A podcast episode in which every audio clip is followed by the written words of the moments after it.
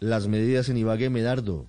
La alcaldía de Ibagué se acogió a las medidas anunciadas por el ministro de Salud Fernando Ruiz, quien solicitó endurecer las medidas en la ciudad debido al aumento de casos de COVID-19. En los últimos tres días, Ibagué ha registrado más de 1.700 nuevos casos. En entrevista con la emisora Ondas de Ibagué, el alcalde Andrés Hurtado confirmó el confinamiento total que inicia hoy a las 8 de la noche hasta el 26 de diciembre a las 6 de la mañana. Empezamos hoy 24 de diciembre desde las 8 de la noche hasta el sábado 26 de diciembre a las 5 de la mañana. Y en este mismo horario empezamos el próximo 30 de diciembre hasta el 2 de enero en el mismo horario, de 8 de la noche a 5 de la mañana. Es importante resaltar que la medida de toque de queda que estaba rigiendo en las ciudades de las 10 de la noche hasta las 5 de la mañana del siguiente día se amplió. Ahora esta medida inicia a las 8 de la noche y termina a las 6 de la mañana, excepto las dos fechas donde hay confinamiento total.